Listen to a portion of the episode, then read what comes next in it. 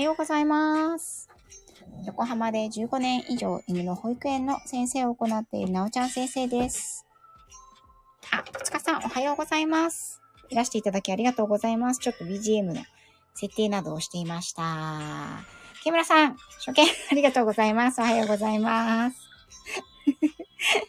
はい、今日はですね、あの、どっちかと言ったらあれですよ。エンタメ系ではないですよ。 大丈夫ですかはい。今日はですね、月1恒例となっております、えっ、と、アトリエ太郎さん、元獣医師の、えっ、と、現アクセサリー作家さんでいらっしゃいます、アトリエ太郎さんとの月1恒例ライブ、第何回目だっけ ?7 回目だっけな。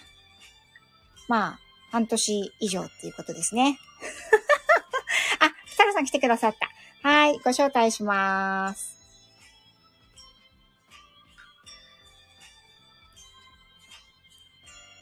入れたかなあ、よかった、7回目だって。合ってた。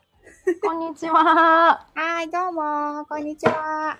声ちゃんと聞こえてますかうん、聞こえてますよ。大丈夫です。よろしくお願いしまはいす。、よろしくお願いします。7回目では合いっててよかった。はい、7回目。そう、いつも太郎さんに支えられて私 は。いえ、とんでもございませんよ。あの、私の、そう、スケジュール帳の書き方が、ね、前も言ったけど、番号を打つようにしてるから、もう偉 い。偉い。さすがです。奇数月は、なおちゃん先生のチャンネルです。よろしくお願いしまあの、今メモりました、ちゃん と。す。いえ、本当になんか、気づけば長いお付き合いもいや、ありがと本う当ごでざすいます。ね。なんかゆるゆると、あの、うん。テーマが前日に決まるとかありながらも。うん、あそう私今朝あの告知自分のチャンネルでも喋ったんですけど、うん。その距離感がい居心地がいいんですよね私はあ、多分そうですよね。あの非常に合うなというか波長がね ありがとうござい ます。いやいやいやいや私もそうあのあまりそのなんていうかギチギチとした暮らしというか、心ぶりではないので、はい。ゆるいので、ほら、うんきっちりきっちりスケジュール通りに動いてる方からすると、そうね。もしかしたら、そう そう、まだ、まだ、確かにね。なんかそこら辺のうん気になると思うけれど、ここら辺の温度、温度感大切ですよね。はい、そうですね。なので、ありがたいんです。まあほら、でもほら、私もですけど、太郎さんも、お子さんもね、うちの倍いらっしゃいますから、うんうんうん うん。もうそんなね、もうあの、子供らをい生かしておくのに、まず、それが第一条件じゃないですか。生かしておく。そうで子すね。供らを生かしておくことが、まはずい、はい我々のあの、優先順位にどうしてもなって責し務まですもうんねね。、責務なので、務そうですどうしてもね、そこが、やっぱり急務なんですよね。うん。二人でこんだけ大変なんだから、四人だったらもう、よっぽど大変だろうなっていつも思 ってる。いやいやいやいやいやいやいや。新学期でお忙しいと時にね、ありがとうございます。はい。こちらこそありがとうございます。ということでですねは、いえっ、と、4月のテーマは、えっ、と、やっぱりこう、ね、4月年度の切り替えということで、ワクチうん、ンのね、あの、年一の今後ワクチンを接種したりとか、あと狂犬病のね、ワクチンとかも、あのー接種の案内が届いたりとかね、っていう方が多いと思うんですね。うんで、えっと、今更ながら、あの、うんうん今後ワクチンについての、あの、うんさらっと概要を教えてまずいただきまして、で、そこから、まあちょっと疑問に思っていることとか、うんうんうん少しお話ししていけたらいいなと思っておりまして、はい、ありがとうございます。はい。あの質問にお答えする感じで大丈夫ですよね。全然大丈夫です。で、えっ、と、まあ、大前提として、はい。なぜ、その、いろんな種類のワクチンがあるのかとか、うんうん。あの、すごい素朴な 疑問な上にちょっと申し訳ないんですけど、あ、ひろみかさん、はいみきさん、おはようございます。おはようございます。はいあり、があとうございまの申す。、し訳ないんですけれども、あの、猫ちゃんってあるんですか今後ワクチン。ありますよ。はい。あるんですね。猫さんも、はいじゃあ年一なんですかそうですね。うん。種類は、猫ちゃんと、うんえっと、ワンちゃんはうん。中身が違うんですよ。あれ、声がちょっと聞こえにくいけど、私だけでしょうか。大丈夫です。中身が違うんですね。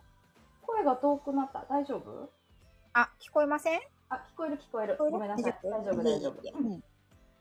猫ちゃんとワンちゃんはうん違うんです。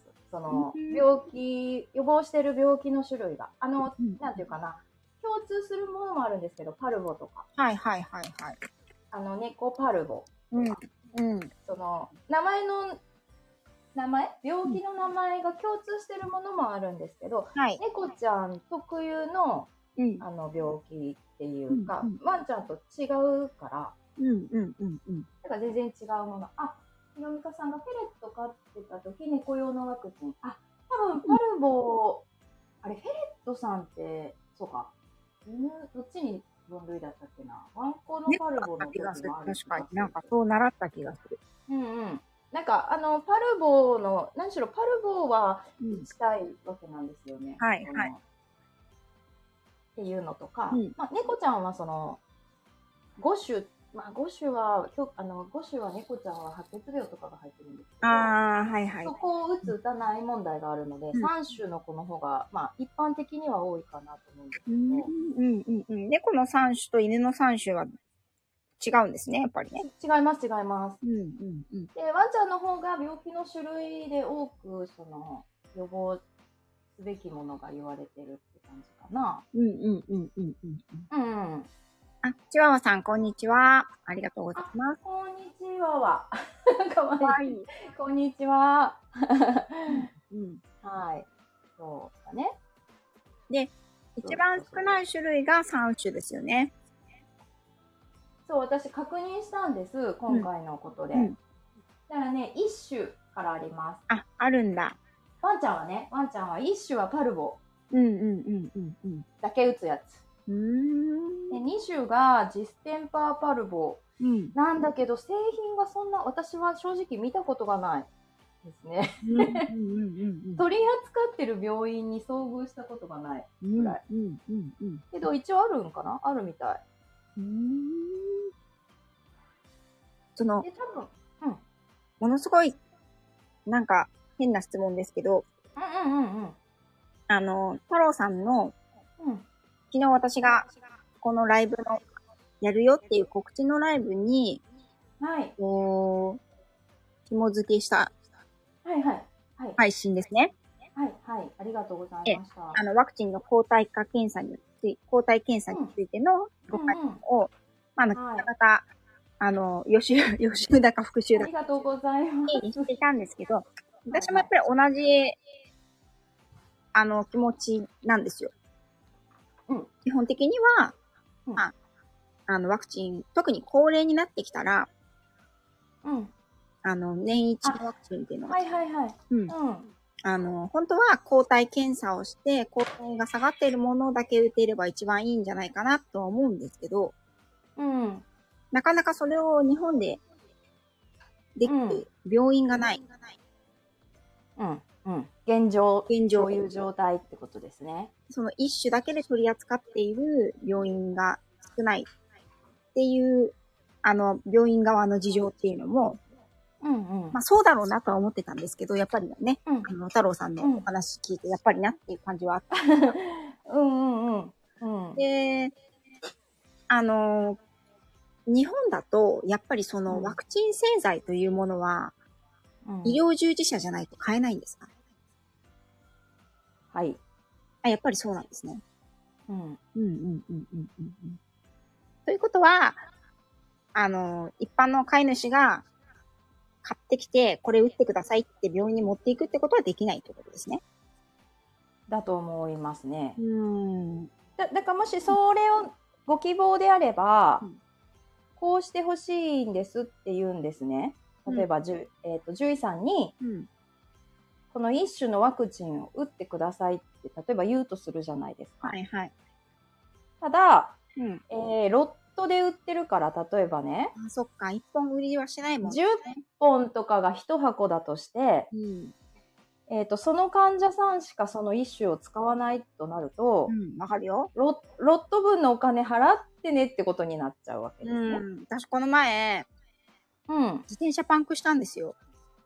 うん。うんうんとんでもない関係ない話にもぶっこんできたなと思ったと思うん ですけど。うん。いいよ。つ通じるのね。そう。聞く聞く通じるから通じるからはいはいはいそ。したらね、はい。あうん。のスポークが折れちゃったんですよ。なんか部品そう、部ス品ポークってあの、なんていうのかな、タイヤと自転車の中心部をつないでるあの金属ですよ。細長い。えーはいはいはいはい。折れちゃって、はそれを直してもらおうと思って自転車に持ってったら、い。うん。型が古いから、電動自動自転車なんですけどね。はいはいはい。型が古いから、もううん。う在庫がないので、あうん取り寄せになりますって言われて、ーん。うん。うん8本うんうん全部、多分ロットなんでしょうね。うんうんうんうんうんが注文すると18本来るから、うん全部買ってくださいって言われて、ふざけるなと思って。うん。まさにそれになるんじまゃさなにいそういかう感なじ。ですよね。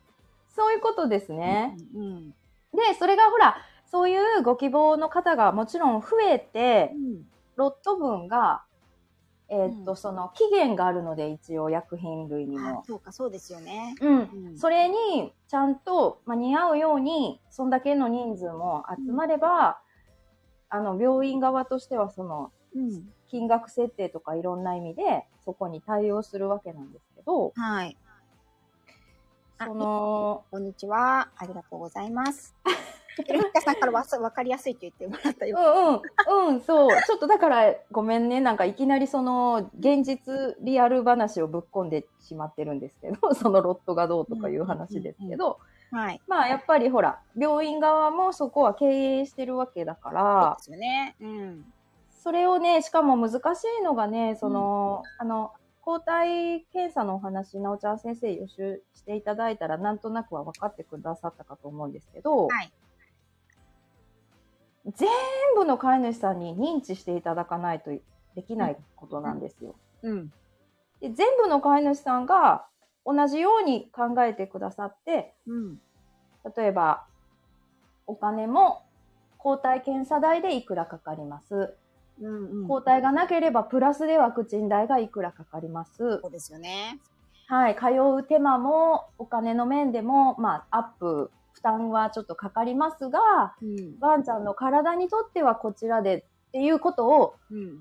院に同じ気持ちになってもらわないと病院としてこうですって言いにくいっていううん状。態になってしまうんです。で、今までのやっぱり根付いてる常識というか感覚があるので、うん。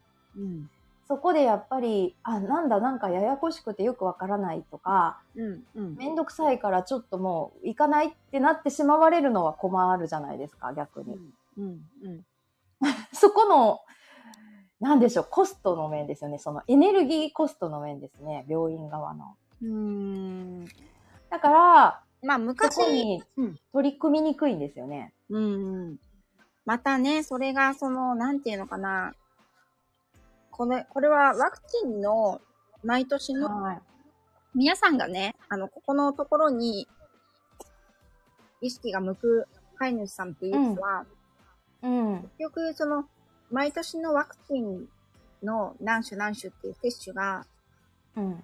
動物さんたちの体に、うんうん。その、負担になるんじゃないかとか、うん。あとは、必要がないのに、本当に必要なものなのかとか、うんうんうんうんって。いう疑問が多分思ってる方が多いんじゃないかなって思うう。んうんうんうん。うん。でえ、その昔は、うんうんうん。 30年前とかね、20年前とか、やっぱり、カルボだとか、ディステンパーだとかで、ガシガシワンちゃんたちが亡くなってたわけですね、ワンちゃんたちに。言うっんうんてたけど、まあ、猫うんでも、うんまあ、その時からの流れを継承してるわけじゃないですか。この毎年のワクチン接種って。そう、まあそうですね。うんそうそうそうですね。うん。で、まあ、あの、うん私は、こう、聞いたところによると、やっぱりこう、都会と田舎でもうん。その、流行る病気が違ったりとかね、うんうんうんその、動物たちの死因が違ったりとかっていう話はやっぱりあると思うので、うんなんか、こう、ワクチン接種については、うん太郎さんが、先の配信でも、ライブでうんもおっしゃってたように、日本はね、うん特に今、過渡期にあるんじゃないかなと思う。うんうんううんんそうですねなので、うんやっぱり、多くの一般の飼い主様が、うんたくさん知識を入れるっていうことが、やっぱり QOL の底上げにつながるのかなと思うんですけど、うんうん現状としては、やっぱりその、一つの病気ごとにワクチンを飼い主さんが選んで抗体検査をして打つっていうのは、うん現状ではすごく難しいと思うんですよね。実際のところは。で、うん、そうそう、その、そういう病院さんが、あの、出てきてはいるので、うん。ないわけじゃないので、はい。うん、ちょっと、例えば遠かったり、うん。県をまたいででも、そういうところにかかるっていうような努力というか、うん。うん。うん。うん。その、うん、あの、労力はかけていただけば、まあ、全く叶わないことではないっていうのが現状って感じじゃないですちかなみにね。、うちの犬うはん抗体検査やってるんですよ。はいはい。はい。うんうん。というのも、はい。こうえっと、ずっとアレルギーのお薬を飲んでたりとか、はい。はいはいはいはい。うんうんまあ、一時脳皮症も出てしまって、はい。結構ひどい状態になったこともあったので、その時だったかな。で先生も、やっぱり、ちょっと、ワクチンどうしようかっていう話をしてたんですよね。うん。それで、あの、私から、あの、抗体検査ってできますかっていう話をして、うん。で、抗体検査をしていただいた結果、そのう後んその足りない部分の抗体値が低いうん。だけ打つっていうことはできないかもしれないですよ、とは言われました、その時に。うんうんうん。ワクチンの組み合わせ上組みっ合てわせ上こでと。かな。うんうん。はで、一応でもはやいってもらったんですいはい。よ。はい。してもらったら、えっとね、うん一個、その時はね、レプトスピラだけが低かったのかな、やっぱり。うん。スピラって切れるの早いんですよね、確かね。はい、そうですね。だから、あの、多分、ノンコアワクチンだから。うんうん持。ってるんですけど、うん。なので、あのーその年はレプトスピラだけ打った記録があります。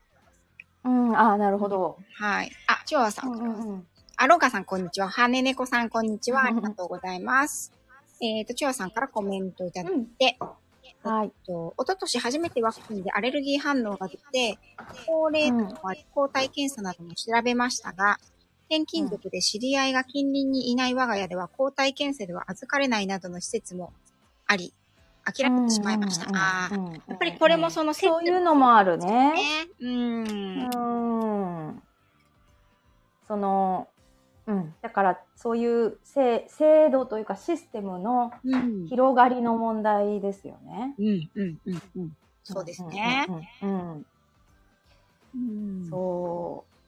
あの、ほら、よくワクチンパスポートっていう言葉が使われる。うんあれとまあ、全く同じことだと思うんですけど、ワンちゃんのその、うん。ホテルとか、あの、そカうフですェねに入るのに、はいうんうんはいいわゆるワクチンパスポートじゃないですか。はい。そうですねで、。その抗体があるよっていうことがパスポートにならないといけないうんっていうことなんですけど、その辺のその認識の広がりですよね。。うん。うんうん。そうですねう。んうんうんそれが多分、それもそれこそ、それで OK してるところも探せばあるはずだと思うんです。うん。だと思います。そうそう。だけど、やっぱりそこにかなり、あの、なかなかそういうところにまだたどり着けないというレベルでしか、えっ、と、実際広がってないっていう感じなのかなと思うんですけど、うん現状、あの、なんだろう、うちの病院の話、はい。はいそ。の主人の病院の話もすると、うんうんすごい悩んでます。あーそうなんだ悩んでます。うちの主人もね。だから、うんそういう、結局、すべての飼い主様にそれを説明し直す必要性うと、んえーっですねと、うん。ね、だから、えっと、そこのことを気にして、お話をしてくださった方には対応しています。うん、そうかもしれない。だから、うんどうしても気になる方は、やっぱり積極的に、それができる、できないにもかかわらず、まずは、かかりつけの獣医さんに提案して、あうん、そうそうそうそうですね。そういう気持ちは持ってるっていうことを示すのはとても悪くないというか、いいことだと思うんです。はい。、はい。うん。ありがとうございます。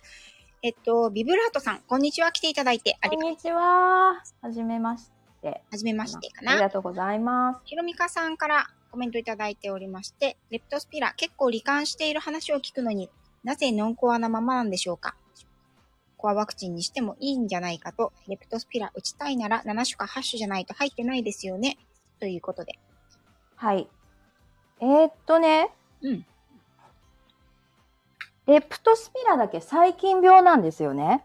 はいはいはい、そうですうん、でね、ちょっと私がそのコアかノンコアかの話は別として今考えて思ったのが、うんワクチンの作り方がウイルスと違うんですよ。で、これまたちょっと細かいややこしい話おにーななんるか。専門的な感じですよ。そうそう、免疫学の話になっちゃうんですけど。いかにわかりやすく。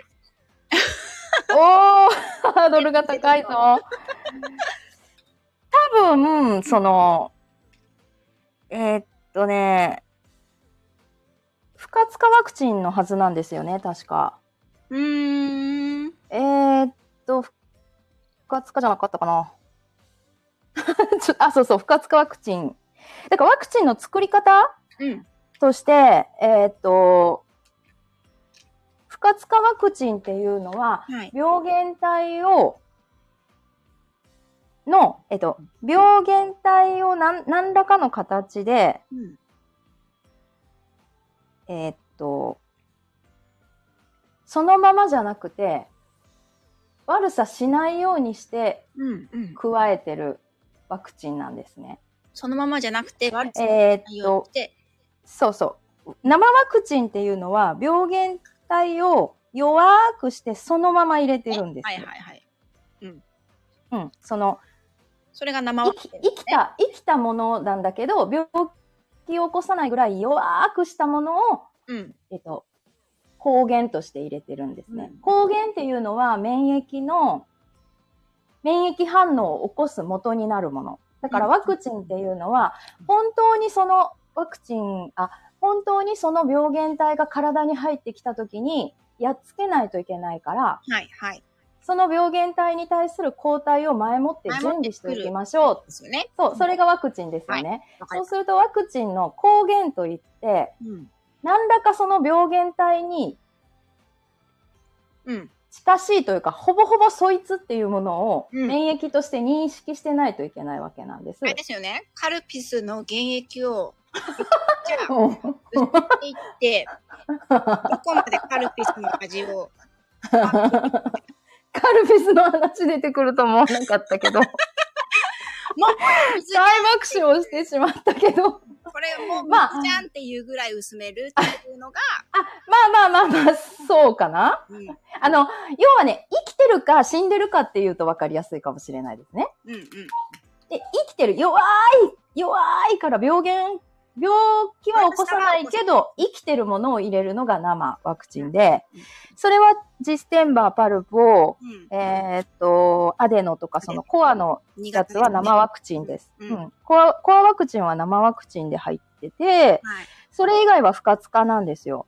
まあ、不活化で、レプトスピラは、うん。ムカツカっていうのは、例えて言うと、あれですかなんか、えっとみみるみるをヤクルトだっつって、すげえ薄めて、みあ、そんな感じ、そんな感じ、そうそうそうそうで。も飲んでるかわかんないみたいな。うん病原体がもう死んでる、死んでるから、うん。病気を起こさないとか、あ、そう病原体の、その、なんというか、細胞のいいとこだけを、うんよりすぐりで加えてて、病だから原病原体そのものじゃないっうーん。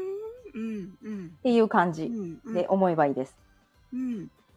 だから病原体そのものじゃないもの、ごめんなさい、ワクチンの作り方の話で若干マニアックですけど、うん病原体そのものじゃないものをうん。抗原として作るにあたって、うん。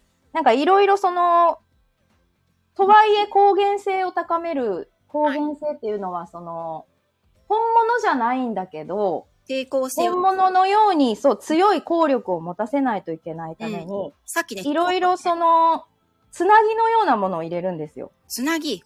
うん。はい。アジュバンドって言われるんですけど、言葉聞いたことないですかで、そのアジュバンドっていうのがアレルギーを起こす引き金になり得るって言われたりしていて、言われますねこれはなんか、なうんので、レレプトスピラワクチンで、うんえっと、そのアレルギーが懸念されたりっていうことを聞くことはあるんじゃないかと思うんだけど、うん。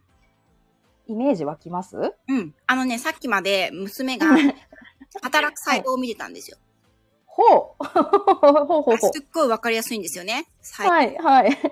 でちょうどね、そこやってたんで、今、はい私の中では頭の中に働く細胞のキャラクターがすごい駆け巡ってるんですけど、アジュアジュバンド出てきましたかバンドは出てこなかったですけど、でも、その、えっと、ワクチンでアレルギー反応を起こすっていうのは、ワクチンの製剤そのもの、そ要するに、病原体、私がさっき言ったところのカルピスに反応を起こす子っていうよりも、うん、そのアジュバンうん、うん、うん。うんうんそうそうそうそう発していくものに対して、化学物質に対してのアレルギーを起こす子が多いっていうのは聞いたことがあります。そうそうそうです、そうです。そういう理屈で、うん。うん。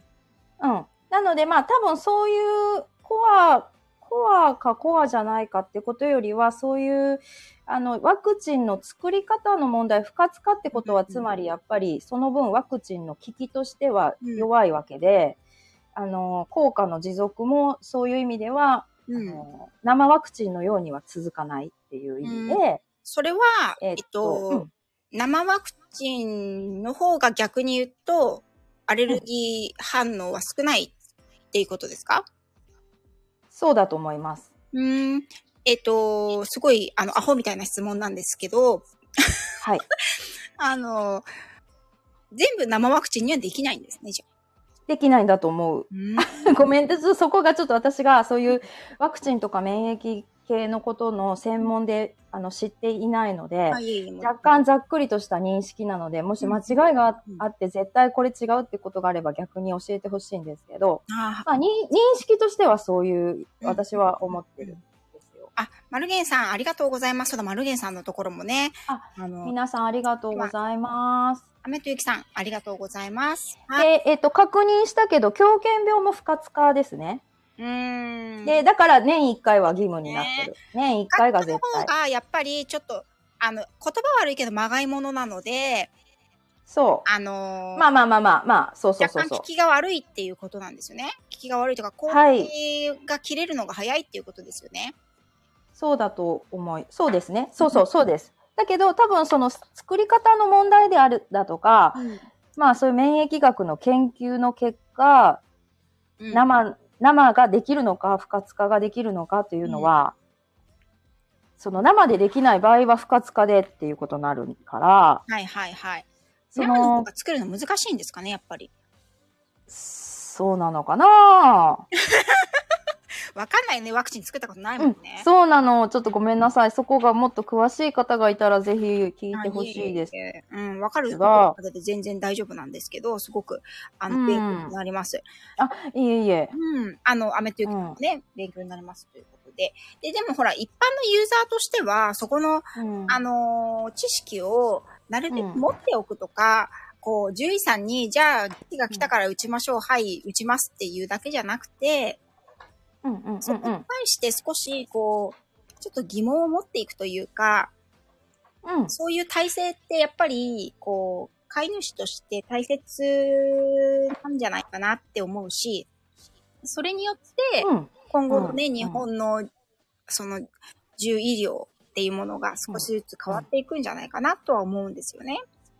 そうですよね、うん私もそれ前も喋ったんですけど、うんうんうん結局そのほら現実問題っていうのがどうしてもある中でうん。うん。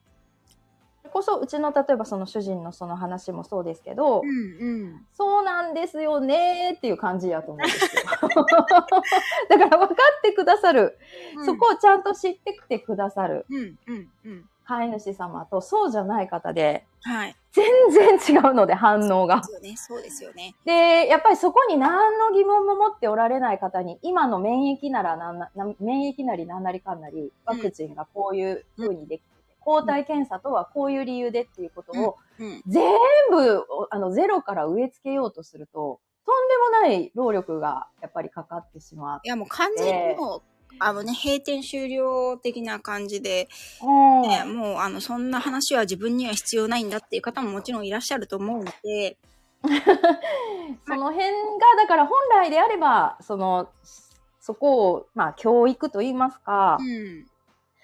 もう担わないといけないと言ってしまえばそうかもしれないんですけど、まあ、通常業務の中でそこのワクチネーションも、まあ、一つうん。業務の一環としてやらないといけないから、うんうんうん。うんうんうん、ワクチン病院があればそこ、ね、ああ、そういうのが、ワクチン専門の病院があればそこはもちろんもっとあの、あ、それいいね、かもコストをかけてするかもしれないけれど、なんか、そういうのあったらいいですよね。こう、なんかこう、各 各種、各社から取り、あの、揃えておくみたいな。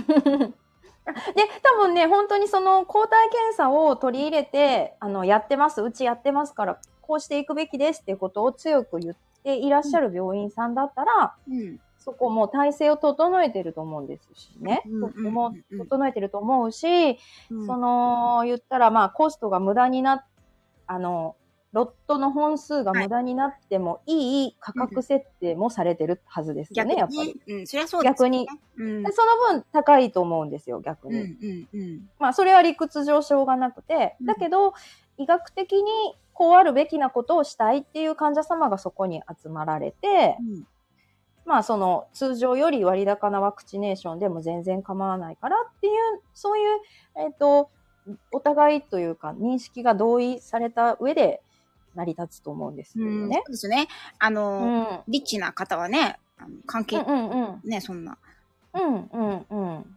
そんな、うちの子、別に、あの、5万でちゃんと見てくれるんだったら、みたいな感じの方もいらっしゃいますね。もちろんもちろん。うん。でも、ワクチン一つでそれですからね。つまり。確かにね。うん。ワクチンだけでそうなっちゃうから、うんまあ、今のシステムが、まあ、ある意味言葉で言うと合理的で、はあるというか、うんうんうんうん。まあまあまあもちろん負担はワンちゃんにかけているかもしれないし、えっと副反応の、えーリスクも抱えながらではあるのでうんですがまあとはいえものすごい大きなトラブルになりにくくそしてまあたるその、程度のその接種率も維持しながらということで、うんあの現状結局今出来上がってるやり方っていうのが、まあ、合理的であるとういうん捉え方もできるのかなっていうような、はい。そんなリアルな感想で言うとそんな感じなんですけども。はい。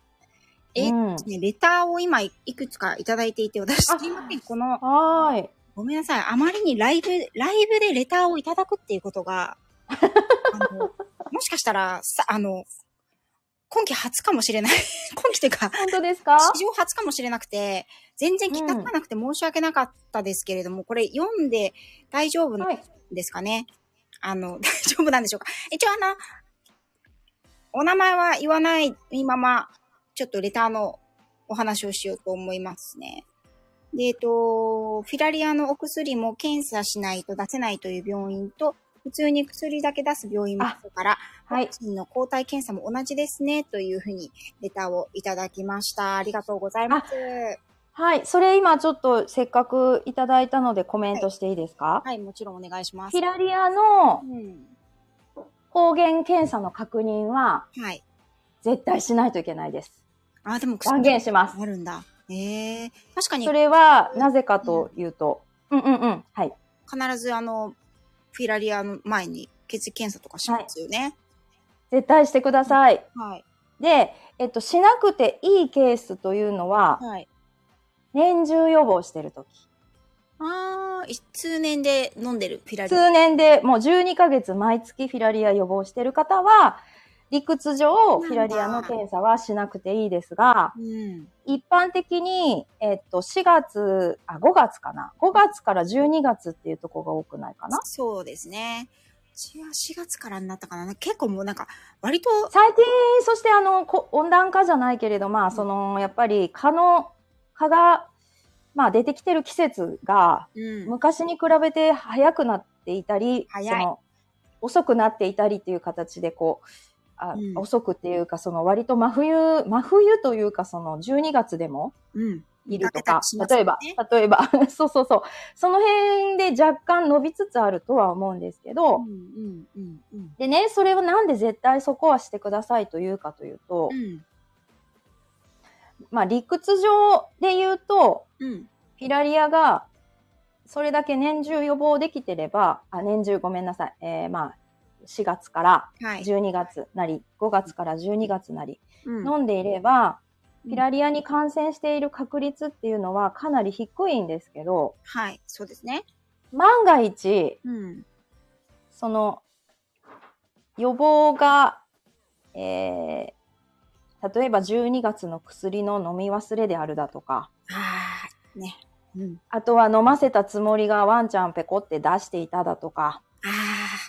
ね。とか、 とか、えーまあ、それこそ、そういうふうに、うん、蚊がいる季節、じゃあ蚊がいなくなりましたを、うん。こちらが100%、なんだろう、把握できてるわけじゃないので、地域によっても、気温によって地域によっても、はい、気温によっても、そのうとん、その年の気温にもよるかもしれそうなでいすし、ね。その年によっても。そういう、まあ、万が一のことでうん、感染している体にうん。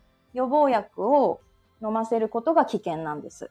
そうなんですね。感染しちゃった後に予防薬を、えっ、と、はい飲ませるとどんなことになるんですかえーっと、その、感染してる虫を一気に殺すことになりなるので、はい。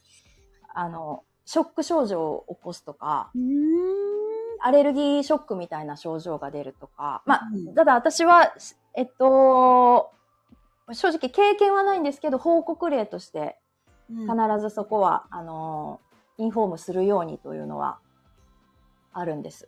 はい。あ、そうなんだ。だからそこを知らずに、あの、うん、あの、そこ、だからそのための抗原検査なんです。はいはいはいはい。フィラリアの検査はそのための検査だと思ってほしいから、そここは絶対した上で、じゃあ安心だからお薬飲みましょうっていうことになるんです。うーん、そうじゃなかったら、例えばですけど、えっと、フィラリアが感、逆に言うとフィラリア症として病院に来る場合にも、はい予防薬というのは飲ませないといけないんですよね。うんうんうん。で、えっ、と、昔の、昔はですね、フィラリアの成虫自体、心臓にいるものをはい。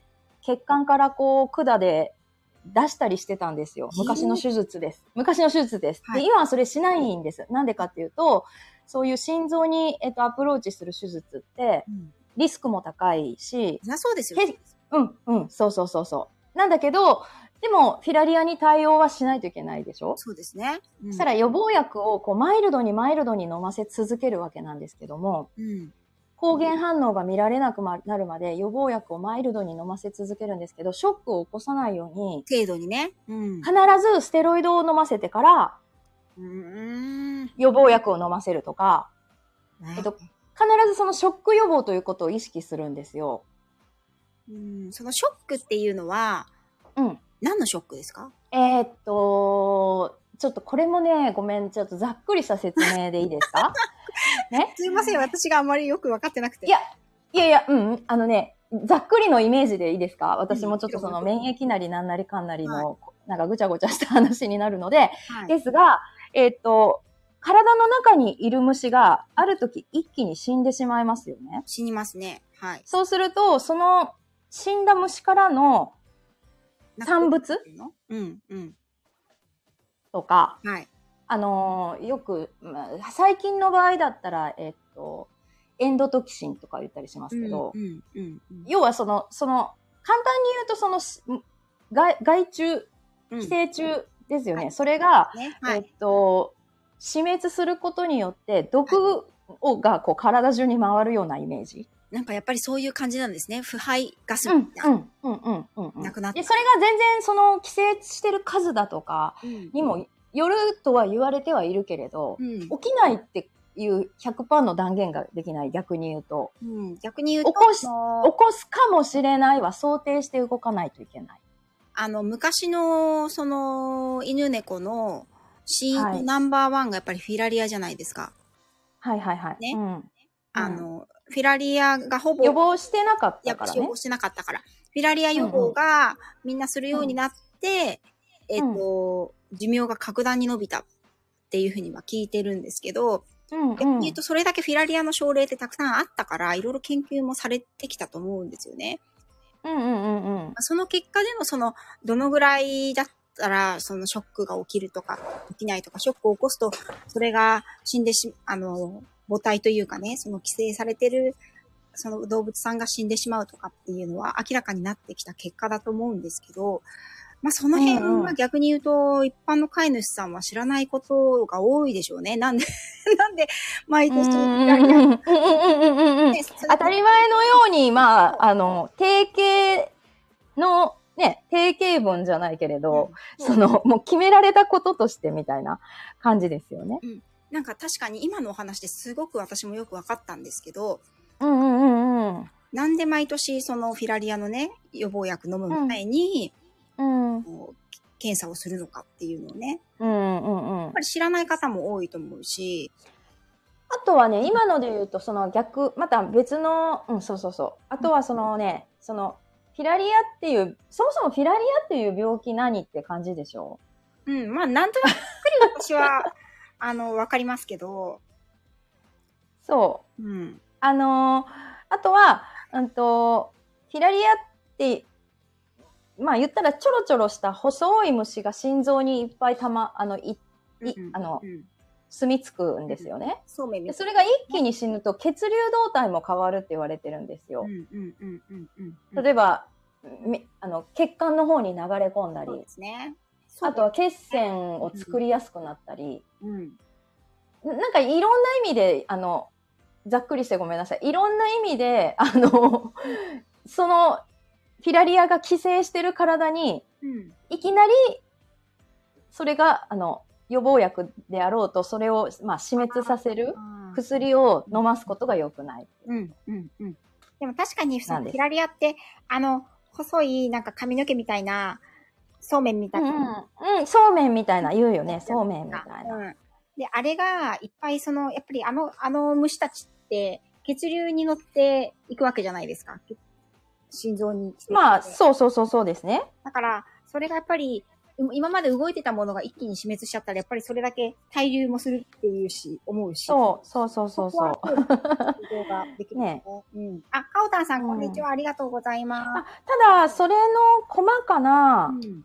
基準と言いますか、うんどうしてそうかってことまでちょっとごめんなさい。頭には入ってなかったんだけど、うんうん私のざっくりしたそれは認識というか、患者さんに説明するときに分かりやすいうんおしゃべりとしてもうん私の中の、うんうんに頭に入ってることなんですけど、ただ、そこはあんまり知らなくて、うんなんなら検査せずに薬を飲ませる方もいらっしゃるしね。ああ、まあでも、あの、結果飲ましてくれればまだいいですよね。そうで、そこでトラブルが起きてないからよかったよかったって感じなんだけど、えーっと、一応知っておいてねって、そういう意味合いもあって、うん。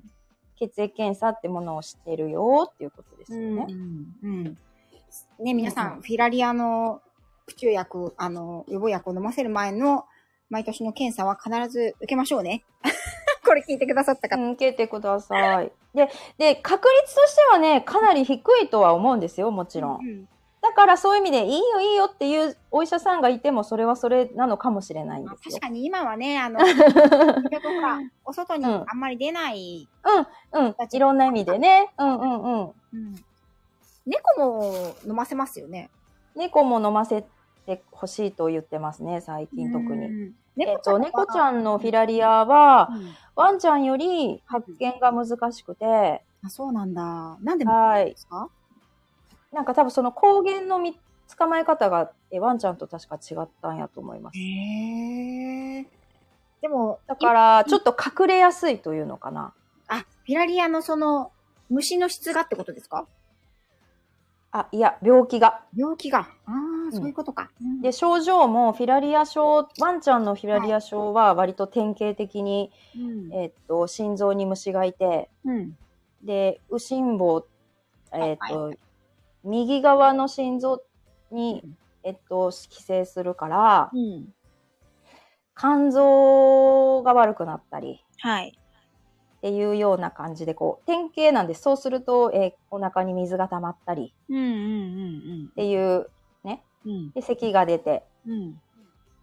だから猫ちゃんの場合はよくわからないうんアレルギー症状みたいな喘息みたいな咳が出るなと思ったら、なんだか突然死が、突然死はいはいはい。があったりとかっていう、ちょっとこう、不確定なうん症状が出ると言われていて、うん獣医師が気づくのが難しいと言われてるんですよそうねな。んですね。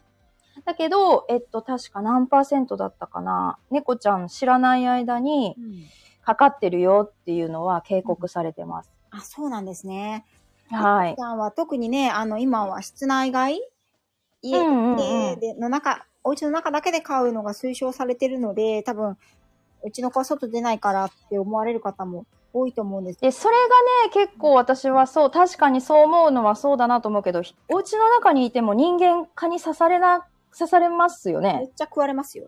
はい。それ、それ、それ。だから、それ、ご自分がそうならワンちゃんも猫ちゃんもそうだよっていう話でね。めっちゃ蚊に愛されそてこが結構ね、ついついそこがまあ大丈夫だろうっていう方向に気持ちが、えー動くように見受けられるんですよね。。うんうん。はい。ちょっとたくさんあのコメントいただいたので読みます、ありがとうう。ございます。はい。どうもかな。えー、っと、ひろみかさんの、えーっと、東京には予防医療だけやる動物病院ありますよということで、まあ、東京はうね、ーん。ねやっぱりすね、ごい ね。すごいね。地す方ご都い市ねですからね、私も。うんうんうんうんえっ。とビブラートさんが、これはしましたって多分、あれですね、フィラリアの抗原検査のことですね。そういうことだったんですね。ということで、ボーガーさんもよくわかりました。そういうことなんですね。とかよくね、やっぱり太郎さんの説明がとてもお上手なので、わかりやすいです。あよかったです。ちょっと、あの、ざっくりしてるので、細かな認識は間違ってるところもあるかもしれないので、そこは申し訳ないです。お一人ずつ調べていただいたり、はい。確認あのしていただく感じじゃあ私もちょっと向き合うの大変っていうレベルの話が出てくるはずなので、確かに、プロの方が大変っていうちょっとかなりめんどくさいっていうか、辛い感じでしたね。はいざっくり認識したらそれでっていう状態にごめんなさい、私自身もなってます。ありがとうございます。で、えっ、と、チワワさんがヒーということでね、これはあの、フィラリアの話ですね。で、えっ、と、うーん。変わるんだ。うん、なん、そういう感じですね。色味まあまあ、イイメージね。イメージ。ね。イメージで。エンそドうそうトキシンが出るのですね。あ、フィラリアの。いや、えっ、とね、私のさっきの説明は、エンドトキシンが出るようなイメージと思ってもらったらいいと思う。あーはいはい。なんうんうんか死んじゃった成虫から、何かしらうのん良くない。そうそうそうそう。。産物が、はい。はいあのー死滅したうんうん。ことによる、その産物が出たり、まあそういう血流動態を、まあ変化させたり。はい。やっぱりね、何でも生きてるものが死んだ時って、やっぱり何かしらのその反応っていうのが起きますもんね。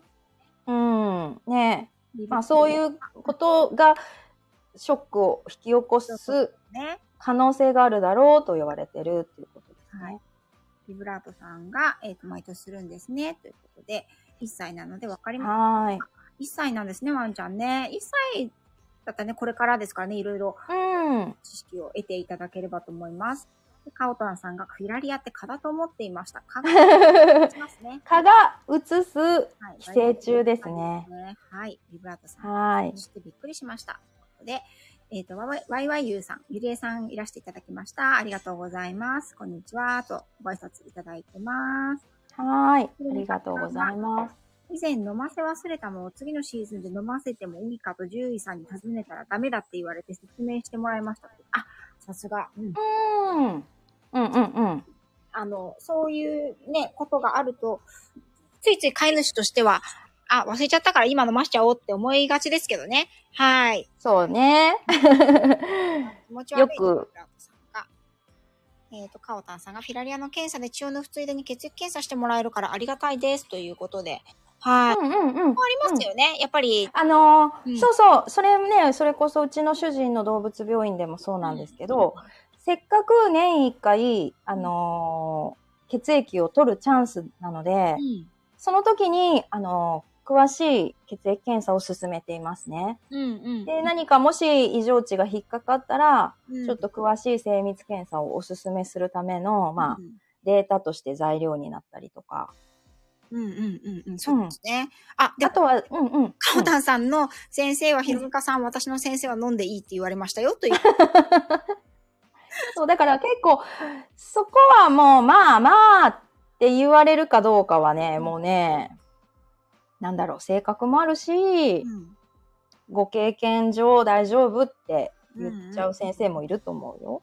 うん。あと、そのこと、そのワンちゃんだったり、猫ちゃんだったり、ずっと見てきた経過っていうのもあると思いますしね。うんうんうんうん。まあ、そうそうそう。ライフスタイルがね、それこそ、そこまで厳密にじゃあ言うべきものなのかって言われちゃうと、うん、まあそこは緩めてもいいのかもしれないけれどう、んうんうんうんうんうんうん。まあそこはある程度自己責任で、まあ、そうですよね。うん、 ね、うん。はい。よりきっちり、あの、うんなんでしょう、可能性を潰すっていう感覚を持つならば、やっぱりやった方がいいってことにはそうなるでとす思う。ね。うん。えっとゆりえさんから、狂犬病とフィラリアの検査終わったばかりです。薬を飲ませる前に血液の検査大事なのですね、といただきました。うん。あの、アーカイブをぜひ 聞いていただきはい。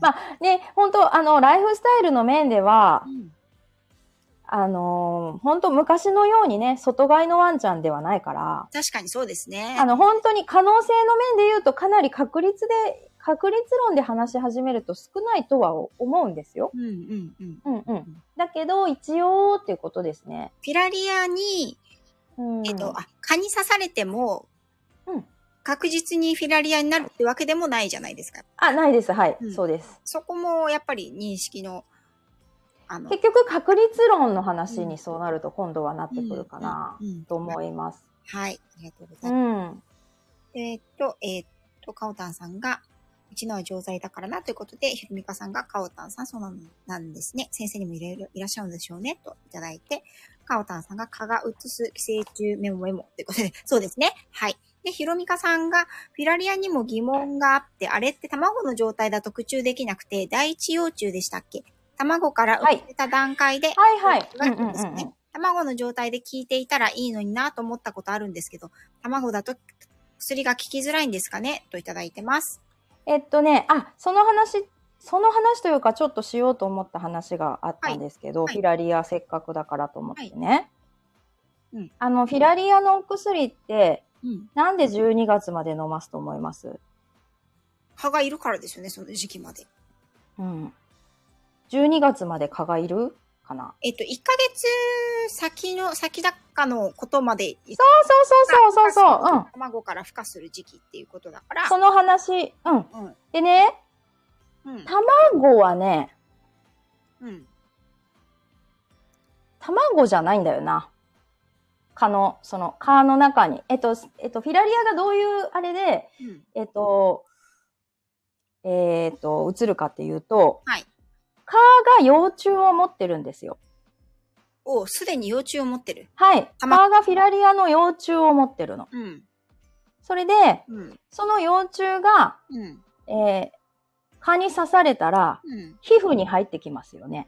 はい、はい。入ってきますね。だから皮膚とか、それが筋肉とかでう、ん。幼虫が成虫、あ、そう、幼虫が大きくなってはい成長していくんですよね。はい。で、そこをお薬がやっつけてるんです。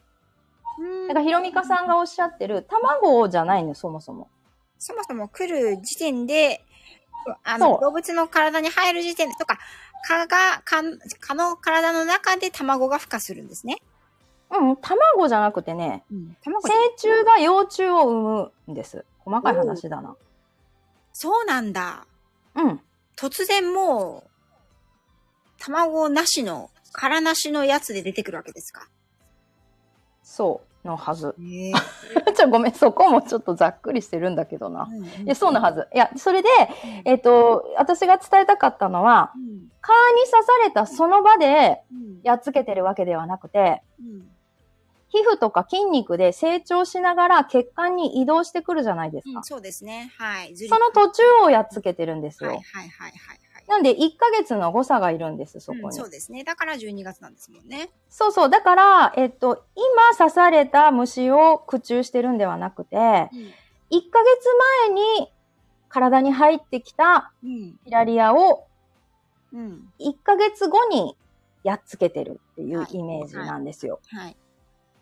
で、そこが空いてしまうと、血管内でさらに成長して、成虫として心臓に住み込んでしまう、このリスクをうん。アップさせてしまうということなんですよ。やっぱりあのー蚊がもういなくなったから飲ま、飲まなくていいやっていうことではないんですよね。そうじゃないってこと、そうそう。それで結構、それこそね、 ちょっと、まあ、病病院でその患者さん対応してると、うん。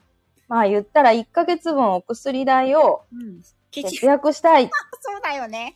大きいてこと。いう方、実はいらっしゃるんです。そうすると、12月、12月までって言ってるんだけど、11月でもうやめちゃうとかう、んうんうん1ヶ月遅らす方もいますよね。うん。はい。っっていう感じなんだけど、じやっぱ、り、うんその指示されてる期間とか、まあ、内容にはちゃんと理由があって、うん。その指示通りのうん。ことをしてほしいっていう話なんですけど、うんうんうんうん。なので、えっと、卵をピラ、えっと、ひろみかさんの言う、もうそういうもんなんです。ピラリアのお薬っていうのはそこのステージのうんうん。ピラリアをやっつけてるから、はい。そういう薬はななくて、うん今の予防薬っていうのはそういうもんなんですね。そういうもんなんです う。ん。よくわかりました。ありがとうございます。うんうんうん。じゃあミキさんそうから、えっと、話はそれちゃいますが、今年オーストラリアでは豚由来で蚊が媒介となって人間にもええ日本へ農園になるぞって警告が出ました。小さな蚊も。はいはいはいはあ、日本農い。園ね。う結構あの、蚊はいん。いろんな病気を媒介しますからてるのでね。うん。あの、地球上で一番恐ろしい生物は蚊だっていう人もいますからね。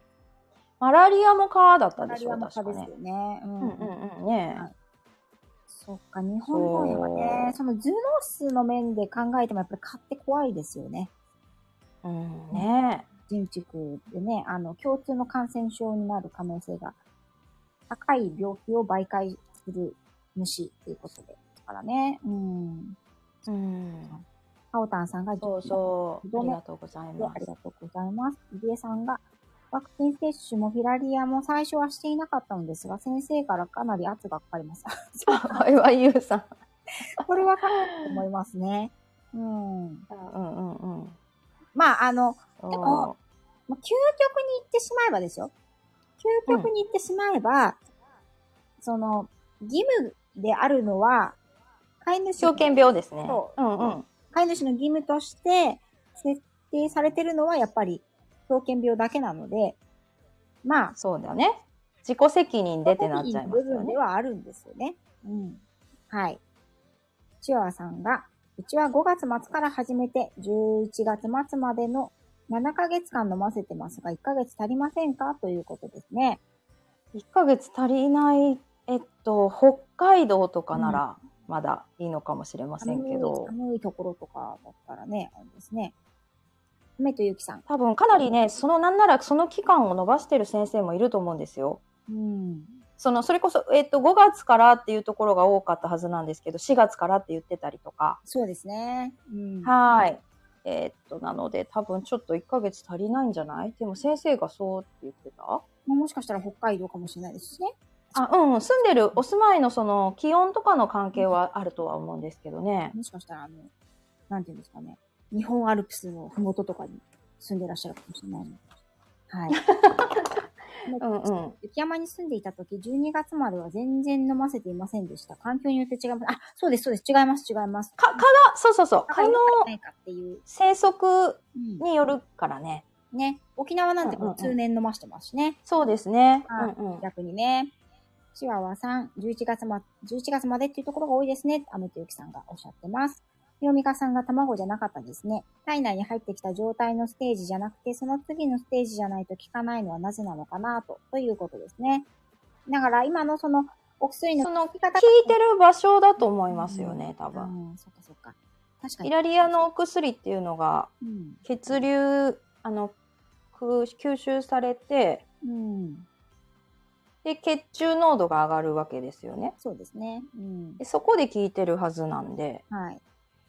うん。どこに効かせるかっていうところもありますよね、きっとねで、。その血管に、そうそう、成幼虫が血管に入り込んで悪さをする前に死んでしまうっていうことだとうんうんうん私は受け止めていたんですけど、はい。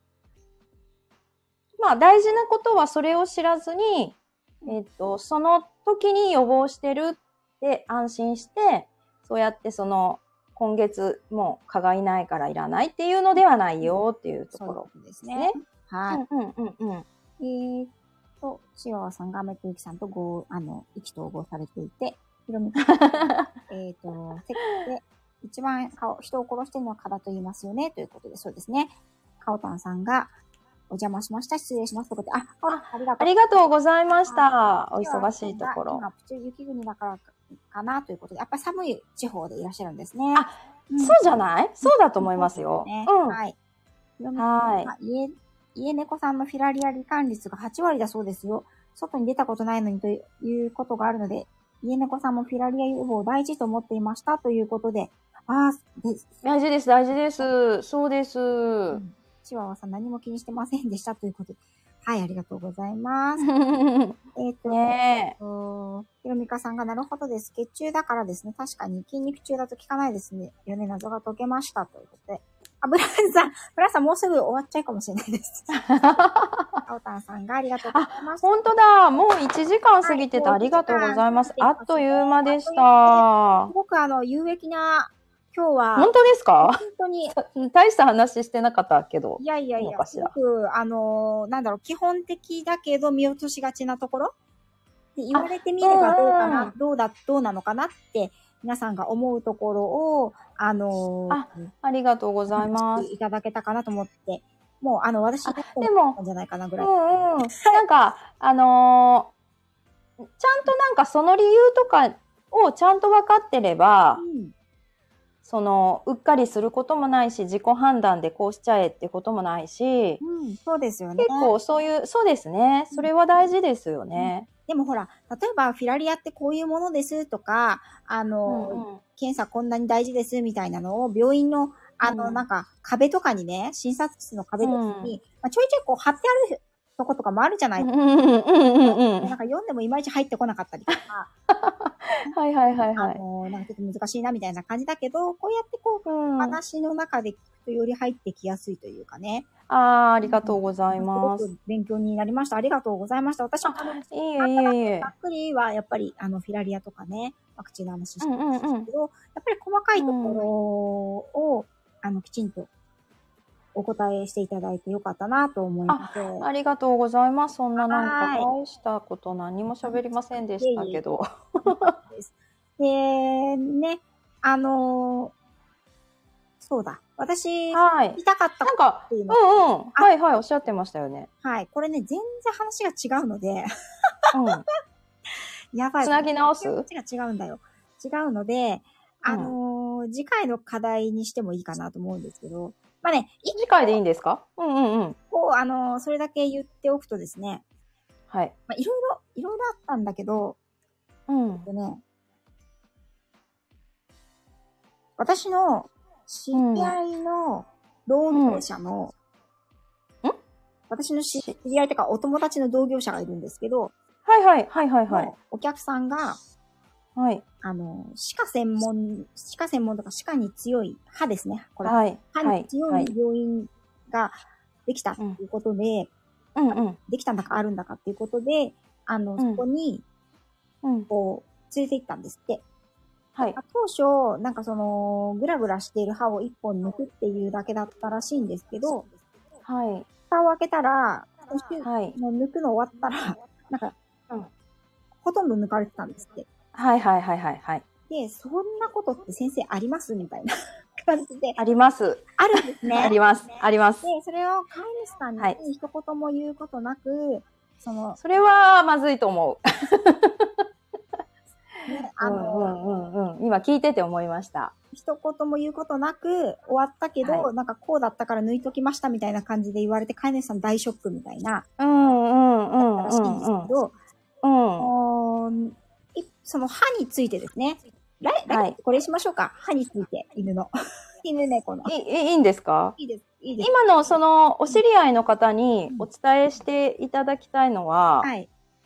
全然あり得るんですけど、うん要はインフォームは足りてないよねですね。うんうんうん、そうですよね。あのーこういうことありえますって、その時は、まあやむを得ず、もう全部必要があれば抜くことっていうのはあり得ますは、飼い主さんに先に言ってから治療に入ります。うんうんうんうん。そうですよね。本来、本来そうですでね。すよね。うん。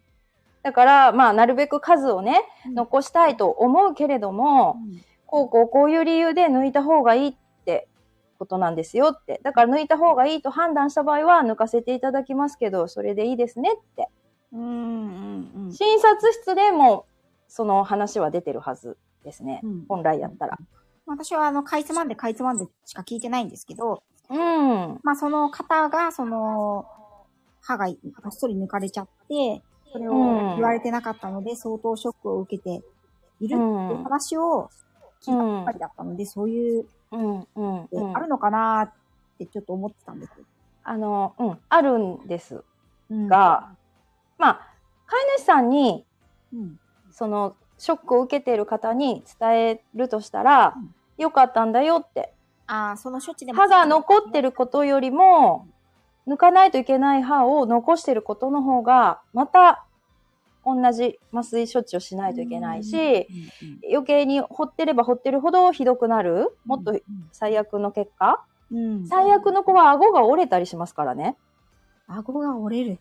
はい。あの、そういうリスクを抱えたまんま歯を残してても全然何もいいことがないよそっうて。ですね。だから、うん、だから必要なことをしてあげれたと思ってあげてってああ、わかり言まっしてた。あげてほしいかな。はい。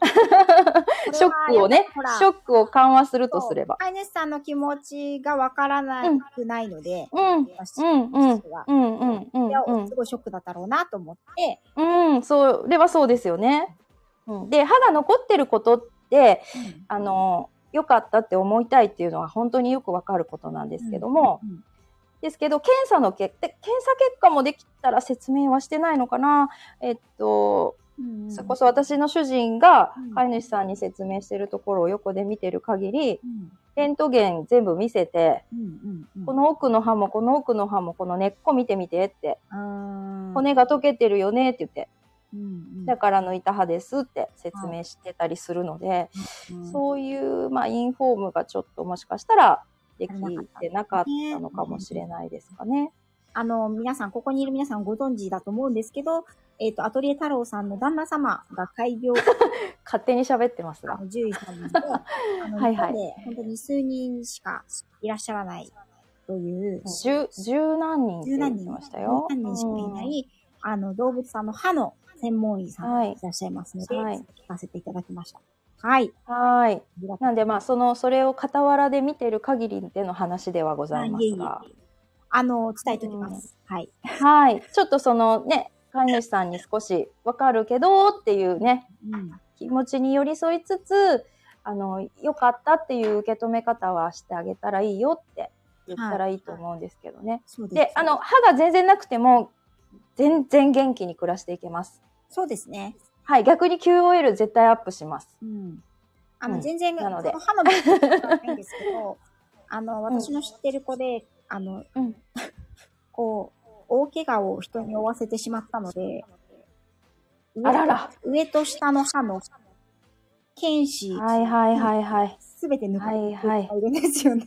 あー、それはかわいそうだけど、まあそうか、そういうこともありますか。変相っていうんですか人相。ん顔の感じが変わっちゃいますよね。あれだけあー、はいはいはい。確かに。全体的に下に下がってくるというか。あのー結構大きいのでね、牙って。うんいやそそ本当の、にしかも外側にこう支えてるような感じに、うん。一番なんでしょう。顎を、こうなんていう、なんて説明したらいいです。こうカーブがあるじゃないですか。はい。お口。うん。で、カーブの一番外側の部分に剣歯って位置してあるりまのすで、ね。うん。それがなくなるから、タルーンってした印象になるってことかそうな。なんです。そうなんうです。んうんうんうわん。ねまだ若、若い時からなんかおじいちゃんみたいな顔え。にうなってん。ね、うん、まあこれは全然完全なる余談なんですけど、はい。いやいやいやいや、いろいろねうん、ありますよね。ありがとうございます。はい。1時間10分になるので、そろそろおしまいに、今月。はい。あ、皆さんいっぱいありがとうござあいりがとうまござい。すました。ブランさんすみません。はい。ありがとうございました。夜勤明けお疲れ様でした。 はーい。うんうん、歯がないとショック。うん。そうですよね。それだけ抜いたよ、ぬ塗られ、抜かれたよって聞くと、それだけ聞くと、やっぱり、飼い主さんショックですよね。いや、多分その、やっぱ事前の心の準備がなかったのも大きいから、そんなに抜かれると思ってなかったが、そこがちょっとミス、ディスコミュニケーションが起きてるそ感れじはですもう、よあね。の、獣医さんと飼い主さんの間のコミュニケーションのお話ですよね。 うん、うん、うん。そう、そうだと思いますよ。はい、ありがとうございます。うん私のコメントがね、流れないで止まってたの、ごめんね。えーっと、どこで止まってたんだろう。えーっと、ミキさんがブランさん第一国ですっていうところから止まってます ね。はい。今ットさんが勉強になりました、聞き入っていましたということでありがとうございましたあ。りがとうございました。また、何でも。はい。よ感激していましたので、アーカイブ聞かせていただきます。ということで、ちょっと長いですけど、よろしくお願いします。ろしくお願いします。さんがブランさん、ご苦労様です。ミキさん、ありがとうございます。ブランさんがね、お疲れ様です、お疲れ皆さ様ん。です。ローガンさんが知らんかったことばかり読んでもわからないことってよくわかるってことそうなんですよね。こう、あ文り字がとうございます。文字を頭にちゃんと入れようと思うと結構ちゃんと読み込まないとね、いけないですからね。はい。うんうんうんうんうが、ん。うちのワンちゃんは体が弱く予定通りにお薬を飲ませられないことが多いのですが、2、3日ずれても問題ないでしょうかということで、これ最後にしたんでしょうか予防薬お薬じゃないですかね。ピラリア、全然大丈夫ですよ。 3日であれば大丈夫だそうです。 全然って、う頑張っん、て大丈夫。2、3日全然。はい。いけます。うん。さんさんが、ひろみかさんありがとうございます。アーカイブ聞きます。ということでありがとうございます。確かに愛犬帰ってきていっぱい歯がないとショック。そうですね。で、必要な処置なら納得するしかないですね。ということで、そうなんですね。はい。カメッポさん、あ、カうんメッポさん、こんにちは。ありがとうございます。遅くなってしまった。あありがとうございます。の、カメッポさんは、ジャンガリアンハムスターを飼ってます。あ、ええあの、ハムさん、全然喋れることがない、私は。 ごめん。い、の告白。自分の毒イメージより相手の健康第一ですね。その通りですね。えっ、と、ひろみさんありがとうございます。初めて参加しました。とても楽しかったです。ということで、ありがとうございます。初参加。はーい。またね、またよかったら、その、ね抗体検査のアーカイブよかったら聞いてみてください。ねあのーあの、だいざっくりと全体像をおしゃべりできてたかはいなと聞い思っててるみのてで。ください。私の、えっと、昨日の夜の、えっと、はラいイブするよ配信にも URL をつけてありますので、はい。よかったら、よかったらね。ね、よかっはい。に2倍速で ぜひ。たら、えっと、チワワさんがアトリエ太郎先生の病院でうちの犬の歯も見てもらい たい。ね、うちも本当近かったら行くんですけど、新幹線代ねえがあ高くりがとうございまはい。す。主人お忙しいのでね。 結構旦那さん。ね、こんにちはということで、あ、けいこさんありがとうござい ます。ありがとうございました。足を削られている子もたまにいますね。そうですね。本当に多いと思います。けいこさんが、皆様うんこんにちはということでありがとうございます。終わりなのということではい、そろそろ終わります。ゆみかさんが、顎の骨が溶けちゃってる子もいます。あー、やっぱりね、そうなんですね。顎の骨が溶けるんですよ、歯周病って。そうですよね。うん。で、その溶け具合で、まあ、抜いてあげればそこで止めてあげれるし、うん、うん、ただ、例えば、グラグラはしてないけど、うん、うん、うん。あ、まあ、それまた話すとまた長くなるから、あれだよね。あの、その、はグいラグラ、外から見てグラグラしてなくうんても、うんレントゲン取った時に、その歯の根元ね、歯根っていうんあ、ですそういうことなんだ。そこが溶けてるってことはあるわけなんですよそ。ういうことなんだで、。それを放っておけば、その、そこは要は感染、えっと、顎の骨が、うん要は歯の根元を支えてるわけですが、そこで、で感染を起こしてるので、それは広がるので、うんその原因になってる歯は抜かないといけなくて、歯がどんどん溶ければ、特に小型の子とか、顎が薄くて小さい子、うんえっ、と、チワワさんとか、プードルさん、はい容器、ポメラニアン、はい。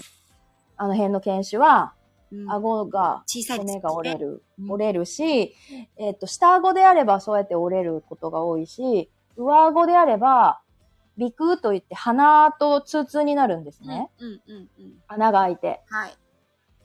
だから、えっ、と、食べたものが鼻、鼻、鼻の方に流れるわけなので、いえ。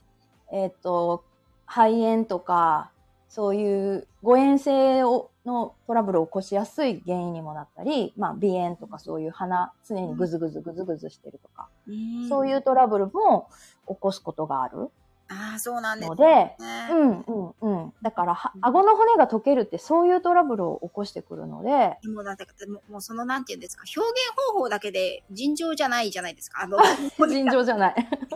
そうそう、ごめん。尋常じゃない表現をして申し訳ないんですが、そういうことが、うんその、ほっとくとそういうことになるし、現にそうやってほっとかれた子を治療してるわけなんですね。うんうんううんんううん。ん。ほっといたうん結果ですもんね、やっぱり。そうそうそうそう。うんそう知らず、ここまでいい知らなかったとはいえ、うんその、お口に対しての意識も全然なくて。まあ、で、だから歯磨きがもしできなかったらできなくてでいいんだけれどう、ん定期的な検査をはい。意識してもらうとか、はい。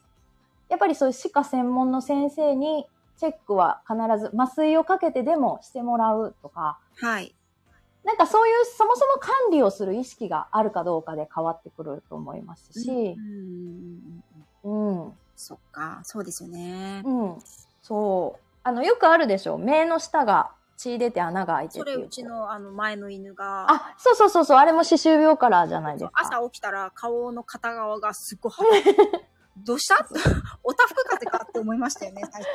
うんうんうんうんうん。それでもう、ごっそり歯、そこので抜かれましたよね。うんうんうんね。そうそうそうそうそうそう。ね、そういうことですよそういうことねで。すよね。うん。えっと、どこまで行ったかな。ゆうきさんが、まだ楽しみにしてます。ありがとうございました。ということで、ありがとう長々とすみません。ありがとうございました。またよろしくお願いしお疲まれす。様です。ということで、ありがとうごじざいまゃあ次回私のチャンネルなので、すはい。歯他のにしましょうか。質問を皆さん考えてください。はい。あの、 あの、よかったら、事前にレターとかを送る送るのも全然あり、うん、何でもいいですよ。はい、私も。とか、今日のなおちゃん先生みたいなご質問って実はすごく参考になるなと思います。そのリアルだし、うん。多くの飼い主さんのうん。気持ちに近い質問だなと思うから、そう。参考になるかなって。はい。で、んうんこの歯磨きのね、仕方とか、どうしても歯磨きができない子はどうしたらいいかとか、なんかそういうのもあると思うので、来月は、うん、太郎さんの、あのーチャンネルで、じゃあ、歯の、えっ、と、健康、 ちょっとどこまで喋れるかは、あれな。はいまだほら、1ヶ月あるから、予習できる、予習できる。ねね。え、ねあえ。のーそういうお話にしていきましょうか。あの、そうですね、その、歯科専門医ってね、うん。そんなに見つからないかもしれないですよね。私はたまたま旦那さんがそれだ けど。レア。うん。だからそういう専門医がどんな、どんなことをして、どんな診察をしていて、はそい。のあどんな治療をしてるかっていう話とかだったらできると思そうういうののもと聞き。たいですね。うん。うんうんうんうん使うとか。うん。そうそうそうそうね。うん。どう、どう、一般、一般的によく言われてる歯石除去とかうんと、あの、か、何、なんかちょっと違うところとか。はい。うんうんぜうひそういったお話ん。聞はーい。けたらと思います。お、じゃあしましょう。はい。よろしくお願いしメます。モメモで。すね忘れないようにメモはいメモ。で、あの、皆さんね、 あのー、ワンちゃん、猫ちゃんの歯について聞きたいことがあれば、また来月、はい。この月一恒例ライブにご参加はい。いただければと思います。次回はじゃあ私のチャンネルでよろしくお願いします。はちょっとはーい。可能性はありますけど、何何告知はね、ギリギリになる可能性があるけど、そうなの。すいません。そういう感じなので。よろしくお願いします。 うん。うはい。ん。ね、ありがとうございあます。りがとうございました。はい。えっ、と、ワイワイユーさん、ゆりえさんありがとうございました。あ、ピーコさん来ていただいてたんですね。ありがとうございました。じゃあ最後、コメントを読ませていただいておしまいにしていきたいと思います。えっ、と、ありがとうございました。ということで、ブラウンさんが、国内の健康大事ですね。歯磨きちゃんとしますってことで、本当そうですよね。カメッポさんがハムスターは歯磨きしないだろうなということで、ハムスターはちょっと専門外なので、わかんない。そうですね。そうですね。多分しないんじゃないかなといんじゃないか思いな。ました。5月19日ですね。ということで、これが19日と限らないんですよね。そうはい。また、あ、そう、だから告知がギリギリになるまっていうあ、あね。の、ちょっと私と、あのーえっ、と、太郎さんで日にちをどこがいいかなっていうのを合わせまして、また皆さんに告知をしていきたいと思うんですが、決まり次第。決まり次第ねはい決まり次第ね。言いましょうね。はい。私も、はい。よろしくお願いえっしと、決ままっす。たら、このライブのアーカイブにも、えっと、次回はっていうふうに書きたいと思いますので、よろしくお願いしますあ、なるほど、なるほど。素晴らしい。ということで、はい長い時間でしたけれども、今回は、えっ、と、ワクチンのことについて、それからフィラリアの、ね、あの、はいフィラリアとはどういうものかっていうことについて、それからさ、はいちょっと、あの、次回のテーマにもなる、えっ、と、うんかのことについてお話になりました。はい、長い時間皆さん、聞いていただきありがとうございました。太郎あさりんがとうございましたも。ありがとうございました。はいーつい。もありがとうございます。ははーい。お越しください。これ、それでは、こちらで失礼いたします。はーい。はーい。あや太郎さんいた。ミモレッタさんありがとう。ありがとうございます。はい、それでは失礼いたします。このまま落とします。はーい。